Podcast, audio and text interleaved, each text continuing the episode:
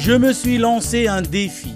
Retrouver la première obade en langue tahitienne, publiée qui rend grâce à la femme polynésienne.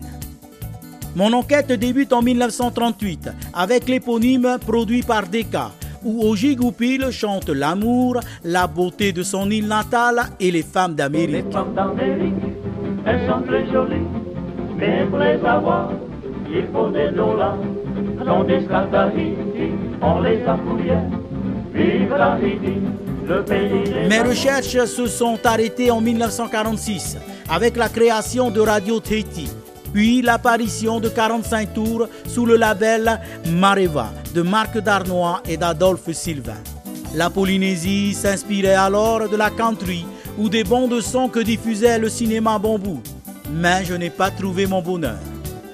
Mes investigations m'ont mené vers 1949 avec l'arrivée au Fénois du pianiste Yves Roche. Il incite Gaston Gilbert à sortir les fameux 78 tours désormais en CD ou en MP3 intitulé Tahiti Belle Époque. La seule ritournelle rendant hommage à la femme est Autipara, adaptée d'une marche irlandaise évoquant une vahinée assise au bord de l'eau.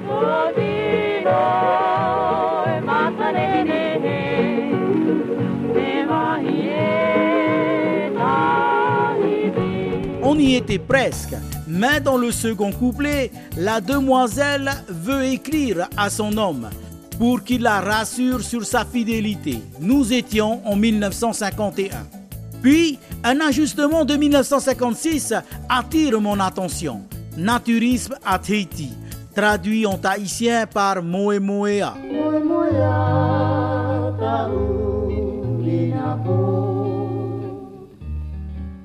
J'y ai cru à ce rêve.